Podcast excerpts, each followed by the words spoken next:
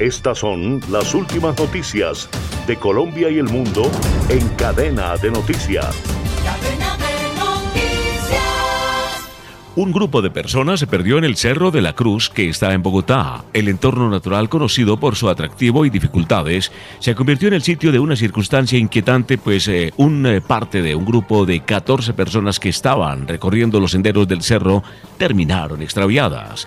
De acuerdo con los reportes, habrían sido 10 personas perdidas, con el agravante que de una de ellas, una mujer cayó al vacío. La joven, de aproximadamente 27 años, acompañada por su perro, perdió el equilibrio y cayó desde una altura de 40 metros. Las autoridades locales y los equipos de rescate fueron activados de inmediato y con el esfuerzo coordinado con el Cuerpo de Bomberos de Bogotá lograron descender hasta el punto donde la joven se encontraba. Al cierre de nuestra edición, bomberos de la estación Centro Histórico con apoyo del equipo técnico de rescate y del grupo de aeronaves no tripuladas rescataron a las 13 personas y dos caninos extraviadas en el Cerro de la Cruz. Descarga gratis la aplicación Red Radial. Ya está disponible para Android y encuentras siempre una radio para tu gusto. Y en otro orden de la información, mucha atención.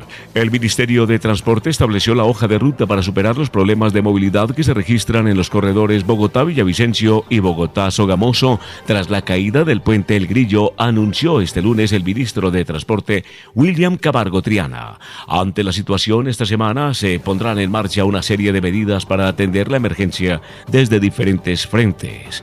Primero, se realizará un puesto de mando unificado en Pajarito, Boyacá, y entregarán ayudas humanitarias a las comunidades afectadas por el colapso de la infraestructura ubicada en la vía Los Cruceros Agua Azul, en la transversal del Cusiana.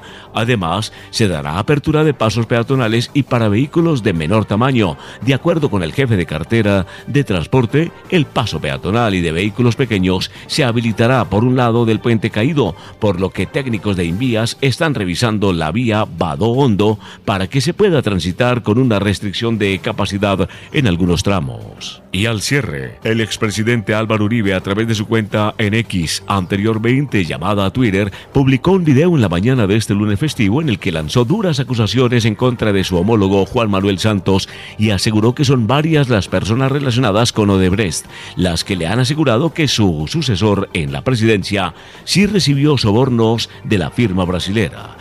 Uribe primero hizo un recuento de los ya condenados por los sobornos de la multinacional brasilera en Colombia, en donde recordó que el viceministro de su gobierno, Gabriel García Morales, ya fue condenado a cinco años por haber exigido el pago de 6,5 millones de dólares para garantizar que Odebrecht fuera la única firma habilitada para la licitación del tramo 2 de la Ruta del Sol, excluyendo a otros competidores.